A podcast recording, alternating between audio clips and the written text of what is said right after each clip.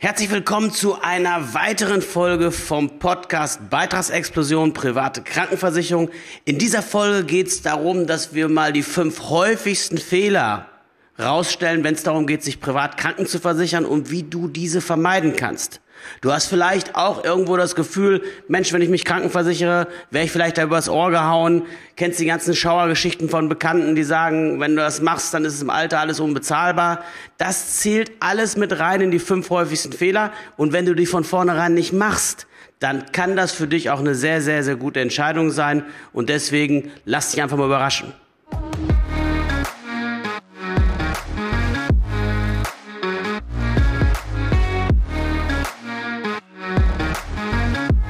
Ja, wenn es um die Frage geht, was sind denn die fünf häufigsten Fehler beim Privatkrankenversichern, dann ist das genau der Inhalt dieser Folge. Dann machen wir uns nichts vor. Die meisten Menschen, die mit dem Gedanken spielen, sich privat zu versichern, die haben zwei Ängste. Der eine ist, oder die eine ist, kann ich mir das Ding im Alter überhaupt noch leisten? In jungen Jahren mag es ja günstig sein, aber was ist, wenn ich 60, 70, 80 oder 90 bin? Wohin ist der Beitrag dann gestiegen und lebe ich eventuell nur noch für meine private Krankenversicherung? Das Zweite, wo sich alle Gedanken drum machen, ist, wenn es hart auf hart kommt, wenn ich den Versicherer wirklich mal brauche, zieht er nicht über irgendwelche Klauseln im Kleingedruckten doch wieder den Kopf aus der Schlinge und zahlt nicht. Ihr braucht nur einmal googeln, ihr findet in beide Richtungen alle möglichen Schauermärchen von Menschen, die schlechte Erfahrungen gemacht haben. Und das liegt meinem Erachten nach daran, dass sie vor Abschluss bestimmte Dinge nicht ja, beherzigt haben, die einfach entscheidend sind, ob so eine Krankenversicherung auf lange Sicht die richtige Entscheidung ist oder nicht. Und heute sprechen wir über die fünf häufigsten Fehler, die ich immer wieder feststelle. Fehler Nummer eins. Der Versicherer wird danach ausgewählt, wer einem in irgendeiner Form sympathisch erscheint. Das heißt also, man hat jetzt irgendwo einen Makler, irgendwo einen Vermittler gefunden, der einem Angebote vorlegt und das sind in der Regel natürlich die Angebote, die der Vermittler selbst gut findet. Das ist oft nicht der ganze Markt und deswegen ist der erste Fehler, dass nicht wirklich richtig gut verglichen wird. Und das Kriterium, wonach man vor allen Dingen vergleichen sollte, denn alle Versicherer haben irgendwo einen guten Tarif mit guten Leistungen, einen mit mittleren Leistungen und einen mit weniger Leistung. Aber wo man wirklich gut vergleichen kann, ist, wenn es darum geht, wer hat denn über Jahrzehnte hinweg bewiesen, dass er die Beiträge möglichst stabil halten kann. Das heißt, es gibt Versicherer, die haben seit 1970 ein Tarifwerk, in dem Jung und Alt, gesund und krank alle in einem Topf versichert sind und die über Jahrzehnte hinweg die Beiträge nur sehr moderat haben steigen lassen. Also sehr moderat heißt irgendwo zwischen zwei und vier Prozent durchschnittlicher Beitragsanpassung pro Jahr. Das sind Anbieter, die meistens kein Geld für eine Signal Iduna Park, eine Allianz Arena, teure Fernsehwerbung oder die ganzen Strukturvertriebe im Land haben, die also nicht die Provision zahlen, die die großen Struckibuden und Internetportale aller Check24 und Co. brauchen, sondern die im Grunde genommen im Kleinen und Feinen agieren, aber eben eine sehr saubere Versichertengemeinschaft haben, die sehr sauber und auch sehr genau auswählen, wenn sie da reinlassen und wen nicht und eben alles auf Langfristigkeit und Nachhaltigkeit ausgelegt haben. Die meisten deutschen Krankenversicherer, die das nicht so machen, auf die oftmals die Menschen reinfallen, das sind typischerweise die Versicherer, die mit den großen Strukturvertrieben zusammenzahlen, die äh, zusammenarbeiten, die sehr viel Geld für Fernsehwerbung ausgeben, für äh, Fußballstadien, Fußballwerbung, was weiß ich, was man alles so sieht.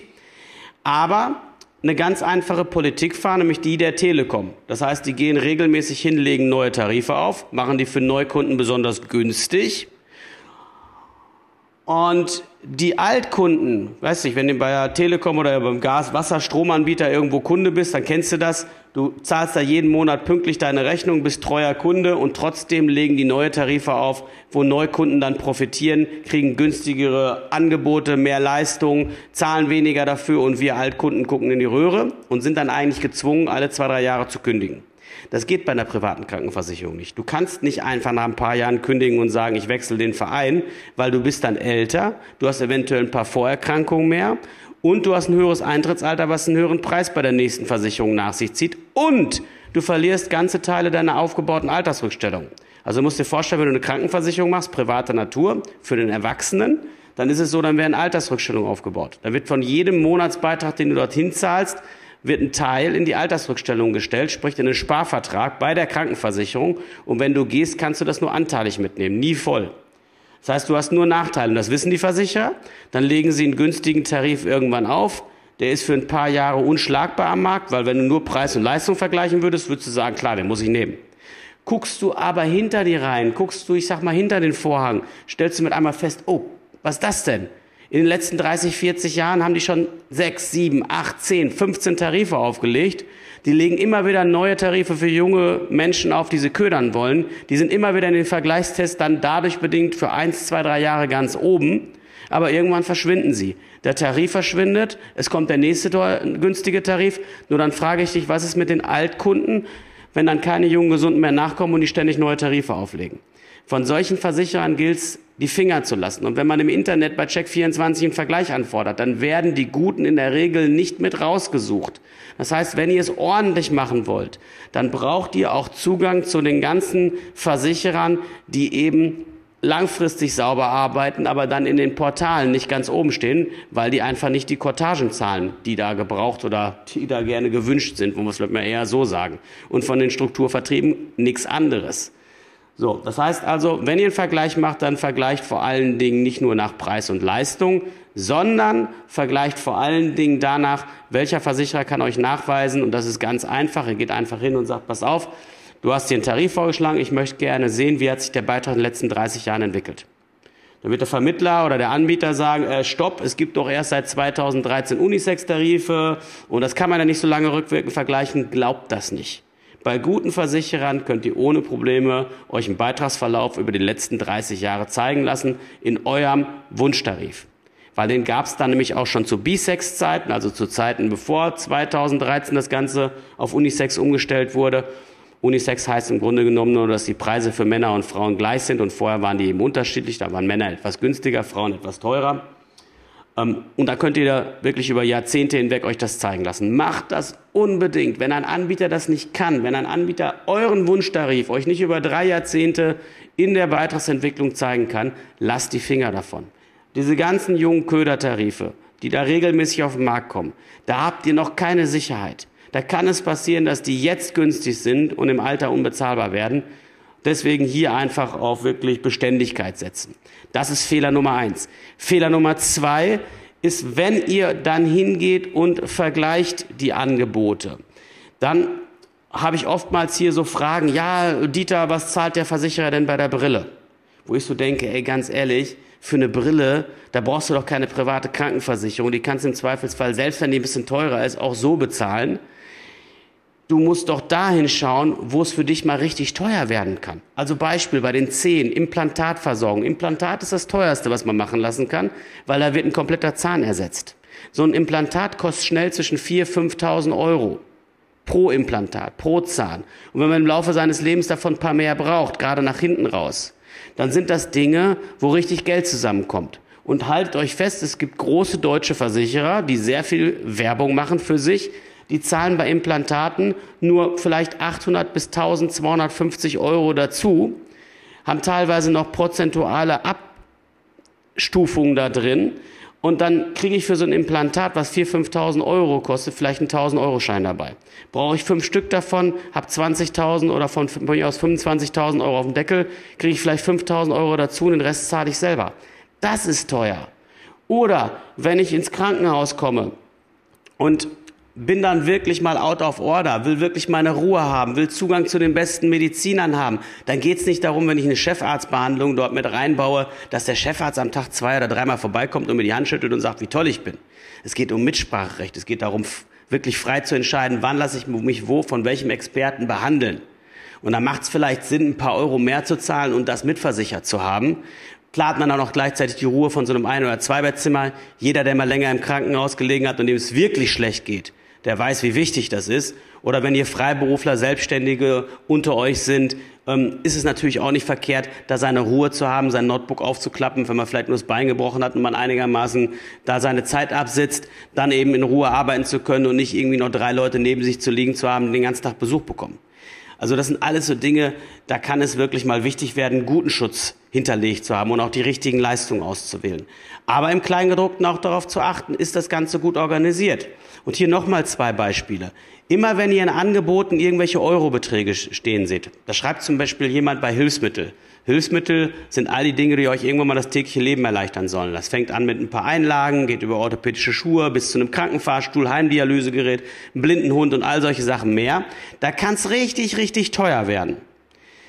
Und dann gibt es Anbieter, die schreiben dort Summenbegrenzungen rein. Summenbegrenzungen in Form von Eurobeträgen. Da wird geschrieben, keine Ahnung, für einen Krankenfahrstuhl werden zweieinhalbtausend Euro bezahlt. Für eine Hörhilfe werden 1500 Euro bezahlt. Oder von mir aus für einen Blindenhund 15.000 Euro. Die Summen, die ich gerade genannt habe, sind heute schon zu gering. Aber was ist in 20 oder 30 Jahren mit diesen Summen, die da drin stehen? Was ist nach Inflation dann passiert? Die sind doch nichts mehr wert. Und in den 22 Jahren, wo ich das mache, habe ich noch keinen Versicherer gefunden, der im Nachgang diese Beträge hochgesetzt hat und der Inflation angepasst hat. Das heißt, Eurobeträge haben in Krankenversicherungen nichts zu suchen. Selbst wenn sie euch jetzt ausreichend erscheinen, denkt immer darüber nach, ihr seid die nächsten 50 Jahre da versichert und was sind 10.000 Euro in 40 Jahren noch wert? Ja, ihr könnt ungefähr sagen, dass ein 100-Euro-Schein sich spätestens nach 20 Jahren halbiert hat, mittlerweile eher viel, viel schneller. Also mit anderen Worten, das ist der zweite Fehler. Wenn ihr Kleingedrucktes sondiert, dann guckt euch die Punkte an, wo es richtig teuer wird. Da, wo ihr eventuell richtig bluten müsst. Und sorgt dafür, dass da nichts oder möglichst wenig von irgendwelchen Eurobeträgen drinstehen. Der dritte Fehler, der immer wieder gemacht wird, den ihr auch vermeiden könnt, das ist die Beantragung. Ihr müsst euch vorstellen, wenn ihr zu viele Krankheitsthemen im Antrag nennt, wird es für den Vermittler gefährlich. Weil wenn kein Versicherungsschutz zustande kommt, wenn zu große Zuschläge von euch verlangt werden und ihr nachher sagt, ich kann da nicht versichert werden oder ich will da nicht versichert werden, weil es mir zu teuer ist, dann ist seine Provision im Risiko. Deswegen hat es sich, und das gilt längst nicht für alle Vermittler, es gibt auch genug, die es gut machen, aber es hat sich so ein bisschen gezeigt in der Vergangenheit, dass in vielen Fällen durch diese Anträge so ein bisschen schnell, schnell durchgegangen wird. Von wegen, ey Mensch, jetzt sag mal ehrlich, hast du die letzten drei Jahre irgendwas gehabt, was richtig kriegsentscheidend war? Hast du irgendwas Schweres die letzten fünf Jahre im Krankenhaus gehabt? Nein, nein, nein. Sind deine Zähne soweit in Ordnung? Jo, sind in Ordnung. Und dann wird überall Nein schnell angekreuzt vom Vermittler und du unterschreibst das Ding und unterschreibst dann im Grunde genommen eigentlich deine Bankrotterklärung gleich mit weil ein Versicherer natürlich hingeht, wenn du dich dann neu versicherst und reichst dann die ersten Zahnarztrechnungen ein, reichst die ersten Arztrechnungen ein und, und, und, dann guckt er sich das ganz genau an und fragt zurück beim Arzt, ey, ist der Kunde schon mal, ist der Patient schon mal bei dir gewesen? Hat er in der Richtung schon mal was gehabt? Und jetzt bist du beispielsweise mit Rückenschmerzen zum Arzt gegangen, hast im Antrag davon jetzt nichts erwähnt und gehst das nächste Mal zum Arzt, denkst gar nicht drüber nach, denkst, bist jetzt privat versichert, freust dich, gibst deine Karte ab und weißt, alles wird gut. Und dann fragt der Versicherer den Arzt nach, nachdem du die Rechnung eingereicht hast und sagt, Mensch, war der schon mal bei dir oder war die schon mal bei dir? Sagt er, ja klar, die ist, weiß nicht, zu Physio letztes Jahr gewesen, vor drei Jahren hat sie schon mal einen Hexenschuss gehabt und so weiter. Leute, dann gehen die Probleme los. Dann geht der Versicherer hin und je nachdem, wie schlimm das Ganze war, fängt das Forschen an und findet dies und jenes über dich raus. Und mit einem Mal kriegst du nachträglich Zuschläge aufgebrummt, du kriegst nachträglich, vielleicht wirst du sogar rausgeschmissen und das Risiko darfst du auf gar keinen Fall eingehen. Wenn du die Beantragung von so einer Krankenversicherung machst, wenn du dich für einen Anbieter entschieden hast, dann geh auf jeden Fall hin, mach das ganz gewissenhaft. Und ich sag dir, der einfachste Tipp ist, wenn du einen Hausarzt hast und einen Zahnarzt hast, mit dem du schwerpunktmäßig arbeitest, dann geh hin und lass dir die Krankenakte über die Abfragezeiträume zur Verfügung stellen, also eine Kopie davon, die der Versicherer dort nachfragt. Das sind in der Regel ambulant drei Jahre, stationäre fünf Jahre und ob du im Psychobereich was gemacht hast, zehn Jahre. Das fragst du dort nach und lässt dir den Auszug geben. Und dann siehst du genau, was gewesen ist, welche Diagnosen da drin stehen und kannst im Antrag alles dezidiert mit genauem Datum angeben und weißt, hier ist alles korrekt gelaufen. Hast du verschiedene Ärzte, die nicht auf einen Hausarzt zusammenlaufen. Also du musst dir vorstellen, wenn ein Hausarzt dich zum Orthopäden, zum Spezialisten überweist und du bist dann bei dem Orthopäden gewesen, kriegt der Hausarzt eine Info, ist in deiner Hausarztakte drin, da wird's reichen, wenn du einen Hausarzt fragst. Bist du aber jemand, der eigentlich gar keinen Hausarzt hat oder der keinen Zahnarzt hat, sondern unterschiedliche oder sehr selten beim Arzt ist, dann geh zu deiner gesetzlichen Krankenkasse, wenn du noch gesetzlich versichert bist und lass dir einen Auszug geben über die letzten drei Jahre als Beispiel ambulant. Weil ob du in den letzten fünf Jahren im Krankenhaus gelegen hast, das wirst du wohl noch wissen. Ob du die letzten zehn Jahre beim Psychoklempner auf der Couch gesessen hast, das wirst du auch noch wissen. Aber die letzten drei Jahre ambulant, da lässt dir einen schönen Auszug machen. Und äh, das dauert dann von mir aus eins, zwei, drei Wochen, bis du hast, muss vielleicht noch mal erinnern, aber dann bist du doch auf der sicheren Seite bei der Beantragung. Und lass dich da in nichts reinreden, lass da nicht irgendwie durch andere Leute das machen, füll das schön selber auf, aus und dann wird der Platz im Antrag auch nicht reichen. Da machst du ein Zusatzblatt, auf diesem Zusatzblatt führst du das alles schön auf, unterschreibst das mit Ort und Datum und dann reichst du das mit ein, aber gehst niemals hin bei der Beantragung und lässt einen Versicherungsvermittler sofort einen Antrag stellen, sondern er soll immer eine Risikovoranfrage machen, anonymisiert deinen Namen rausstreichen und erstmal checken, nimmt der Versicherer dich. Oder wenn du zwei oder drei oder vier Wunschversicherer hast, wer nimmt dich zu welchen Konditionen anonymisierte Risikovoranfrage, so dass du nicht in die Bredouille kommst, wenn du gleich einen Antrag stellst und wirst abgelehnt oder mit Erschwernis angenommen, wenn du dann zu einem anderen Versicherer gehst und der fragt, bist du schon mal irgendwo abgelehnt worden und diese Frage gibt es. Bist du schon mal mit Erschwernissen angenommen worden? Dass du damit einmal hingehen musst und musst sagen, ja klar, ich habe vor drei Monaten bei der XY-Versicherung was beantragt, dann gucken die natürlich auch wieder genau hin, sind schon grundskeptisch. Das kannst du dir alles schenken. Ja?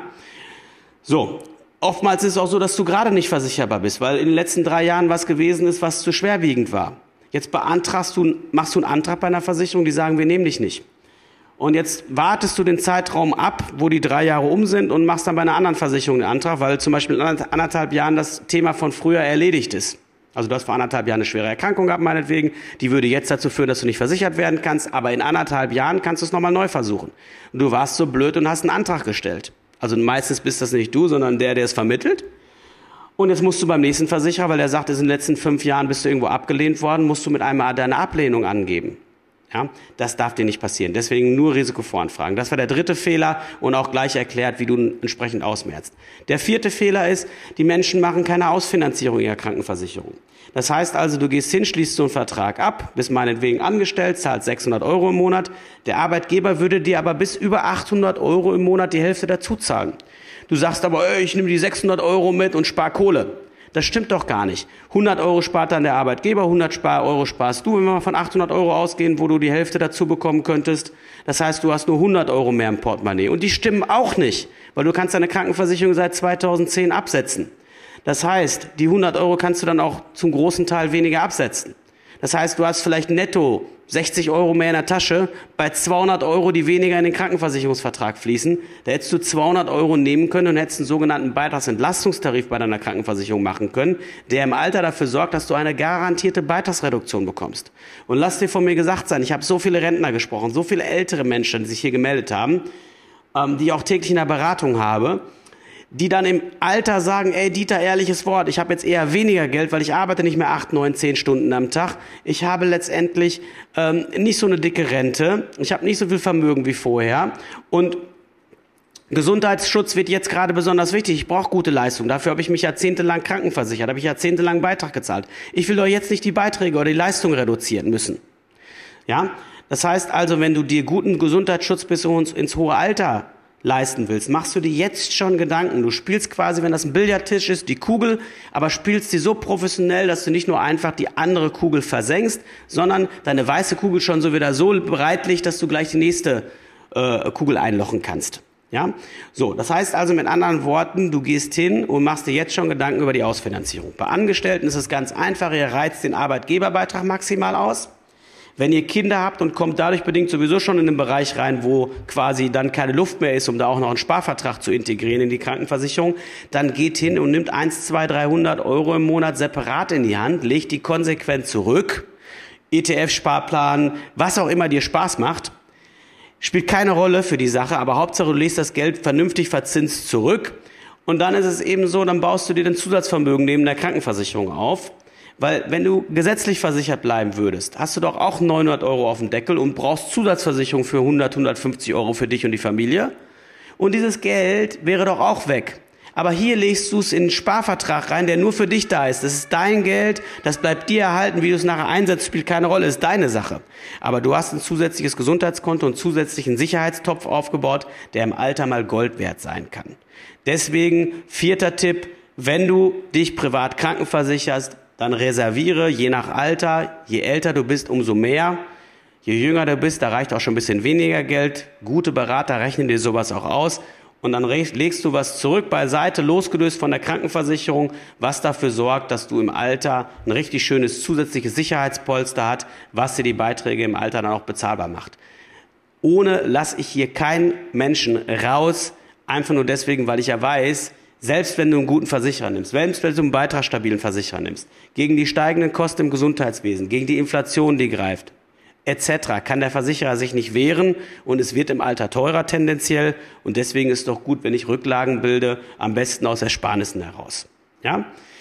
Der fünfte Fehler, und der ist einer, da werde ich hier in den Show Notes auch noch einen Link zu Haufe entsprechend hinterlegen, ist der, dass man es steuerlich nicht optimal macht. Ihr müsst euch vorstellen, seit 2010 kann man die Krankenversicherung unbegrenzt absetzen. Die fressen aber die sonstigen Vorsorgeaufwendungen, die man normalerweise hat für Haftpflichtversicherung, Kfz-Haftpflichtversicherung, Versicherung, Unfallversicherung, Pflegetagegelder, äh, Quatsch, Pflegezusatzversicherung meine ich, ähm, für für Lebensversicherung aus alten Tagen etc. Ja, es sind diverse Vorsorgeaufwendungen, die normalerweise man steuerlich absetzen kann. Die Krankenversicherung frisst die alle weg. Das heißt also, du kannst deine übrigen Versicherungen, auch Berufsunfähigkeit zählt da rein, die kannst du nicht absetzen, weil die Krankenversicherung das vorher schon auffüllt.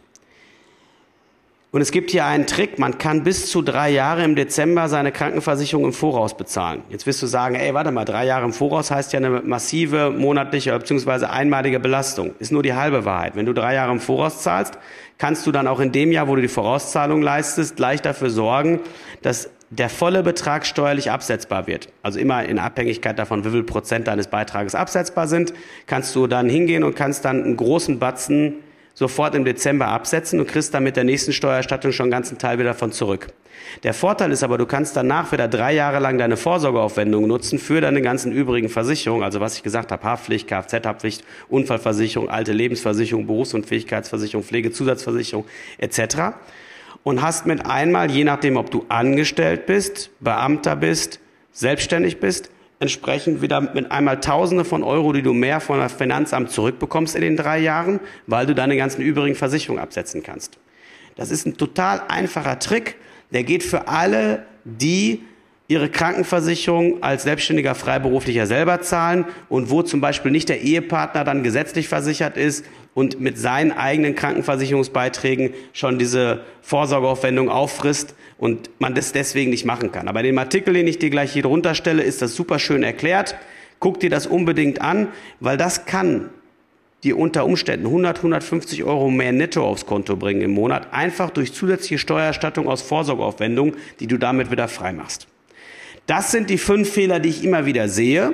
Ja, dass man den Versicherer erstens falsch auswählt, zweitens das Kleingedruckte dort in die falsche Richtung überlebt und nicht da wirklich hinschaut, wo es teuer wird, dass man drittens Fehler bei der Beantragung macht und seinen Gesundheitszustand nicht sauber offenlegt, dass man viertens das Ding von vornherein nicht sauber ausfinanziert und fünftens nicht das einfach nutzt, was der Gesetzgeber uns bietet, nämlich steuerlich seine Krankenversicherung auch intelligent zu gestalten. Und wenn du diese fünf Tipps sauber beherzigst, dann hast du so viel richtig gemacht und kannst mit der Krankenversicherung auch ganz, ganz ruhigen Gewissens alt werden. Ja, das war eine weitere Folge heute mit den fünf häufigsten Fehlern beim Abschluss einer privaten Krankenversicherung. Und wenn es dir wichtig ist, wenn du merkst, Mensch, das geht in eine gute Richtung und du willst verhindern, dass sich irgendein Vermittler da draußen übers Ohr zieht, dann stelle ich dir hier unten auch noch eine kostenlose Checkliste zur Verfügung. Die findest du unter den Show Notes, wo du genau Stück für Stück ausfüllen kannst oder beziehungsweise durchgehen kannst. Ist das ein gutes Angebot? Worauf muss ich achten? Welche Leistungen sind wichtig? Ist dort alles schön erklärt. Lade die Checkliste gerne kostenlos runter. Teil den Podcast mit Freunden, hinterlass einen Like-Button da, gib eine gute Bewertung ab. Freue mich riesig, dass du dabei bist. Bis ganz bald, dein Dieter.